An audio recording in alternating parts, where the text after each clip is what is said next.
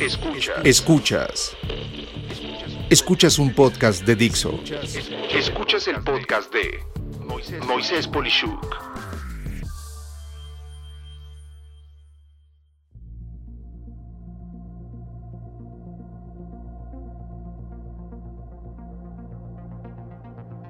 La actitud en negocios y personas y tu modelo de pensamiento de ahora en adelante. En cualquier momento de nuestra vida, pero en especial en tiempos difíciles, el tema de la actitud es, en mi opinión, probablemente el factor más importante a considerar. Así es, la forma en que piensas sobre ti y tu entorno influye tu vida en gran medida. Por igual en los negocios, en los replanteamientos, en tus actividades que tengan que suceder, tu empleo, todo es afectado por tu actitud. Por eso es importante mantener una mentalidad que te permita lograr tus metas pese a las adversidades y problemas. Y en orden te diría que primero es ajustar tu persona para luego replantear tu negocio, oficio o empresa. Yo estoy seguro de que puedes conocer a personas que se atraen problemas. Como dicen por allí, tu vida es como el reflejo de tu persona en un espejo. Y si te ves mal, tu vida es mala. Y si te ves con felicidad, igualmente tu vida es feliz. Eres pues el reflejo de tu propio modelo de pensamiento que, por así decirlo, editas en tu mente. Tú te formas tu circunstancia y tu situación. Este concepto de la actitud eh, se ha llamado en formas diferentes a lo largo del tiempo. Algunos le llaman karma, otros le llaman destino, otros hasta le llaman suerte. Sin embargo, podemos ver algo de ciencia en este tema y citar a la psicóloga Carol Dweck, quien acuñó en su libro de Mindset, la nueva psicología del éxito, una serie de datos que deja ver cómo tu modelo mental o conciencia de que la inteligencia no es fija y que con un aprendizaje diario y el interés de tener nuevos retos, se logra preparar el terreno para cumplir metas y alcanzar todos los logros que tú desees. De acuerdo con Carol Dweck, un mindset o mentalidad es una percepción o teoría que las personas tienen sobre sí mismas. Por ejemplo, creer que eres una persona tonta o inteligente creer que eres hábil para las finanzas o que eres muy impaciente, son ejemplos de esta racionalización de que así eres, aunque no sea para nada real. A lo largo de su investigación, Dweck descubrió que estas creencias pueden afectar nuestras vidas incluso si no somos conscientes de ellas y que había dos grandes tipos de formas de pensamiento o mindset, el growth mindset o modelo mental de crecimiento y el fixed mindset o mentalidad fija o estática. Simplemente es algo que te dice que así eres y que no puedes cambiar. De esta forma entonces se desprende todo un tema de actitud de negocios y la vida en general.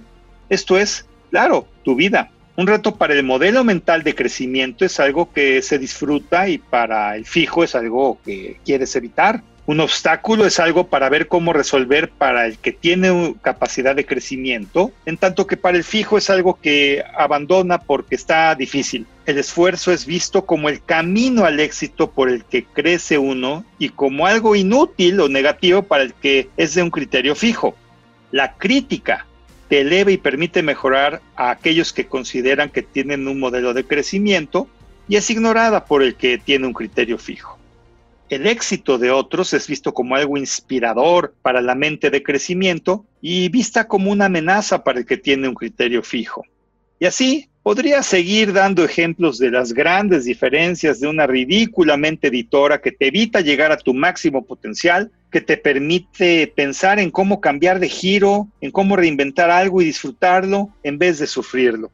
En pocas palabras, el modelo de pensamiento fijo asume que cosas como nuestro carácter, inteligencia o creatividad son algo que nos es dado al nacer y que no pueden ser modificados de forma alguna.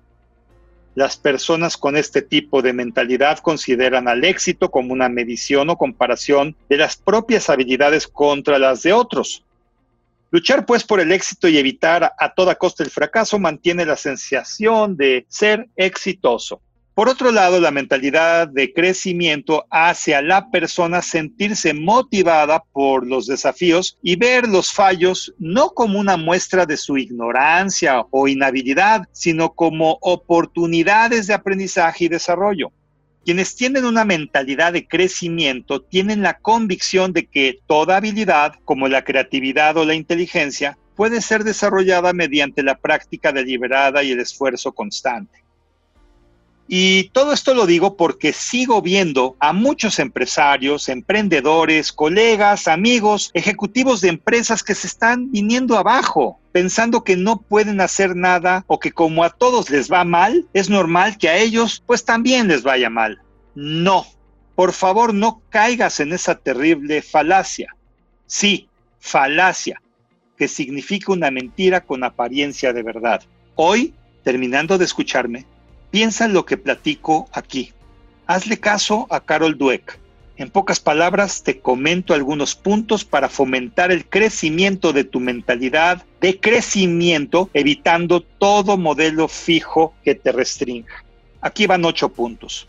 Uno, sustituye cambio por la palabra oportunidad. A todos nos suelen asustar los cambios, sean grandes o pequeños, y no solemos resistir a ellos como primera reacción. La propuesta que te hago es la siguiente. En lugar de usar la narrativa más común que es pensar cosas del tipo no voy a poder hacer esto o esto no se me da bien, piensa que esta nueva experiencia puede ser una oportunidad para ampliar tu base de conocimientos.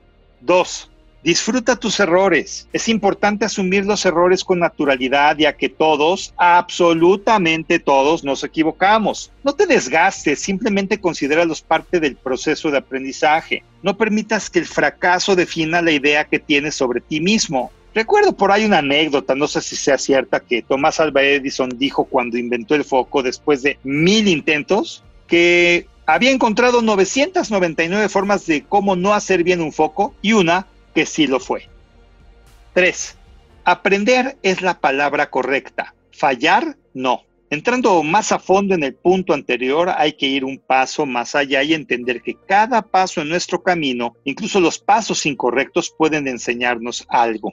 4. No te autodestruyas.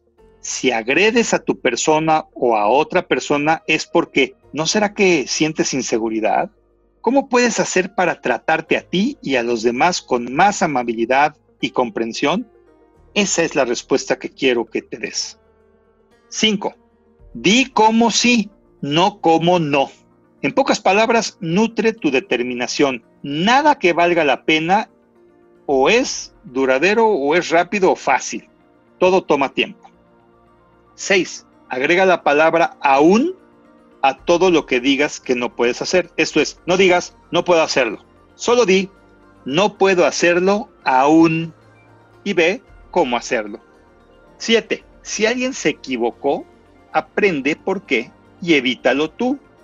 Oye, ya te dio la oportunidad de entenderlo, por favor no lo hagas. 8. Siempre busca retos a tu intelecto. ¿Ya lo lograste? Ahora haz que funcione más rápido. Ya es muy rápido, ahora que sea más flexible. Ya es totalmente flexible, ahora que sea más bonito. Y así sucesivamente. Mi conclusión es clara. Tiempos diferentes demandan actitudes dramáticamente diferentes. Pero créeme, tu persona, tu oficio y tu negocio podrán cambiar si ahora editas en tu mente que realmente puedes hacerlo. Te lo mereces tú, tu familia tu comunidad y nuestro querido país. ¿No crees? Soy Moisés Polishuk y agradezco que me hayas escuchado. Hasta la próxima.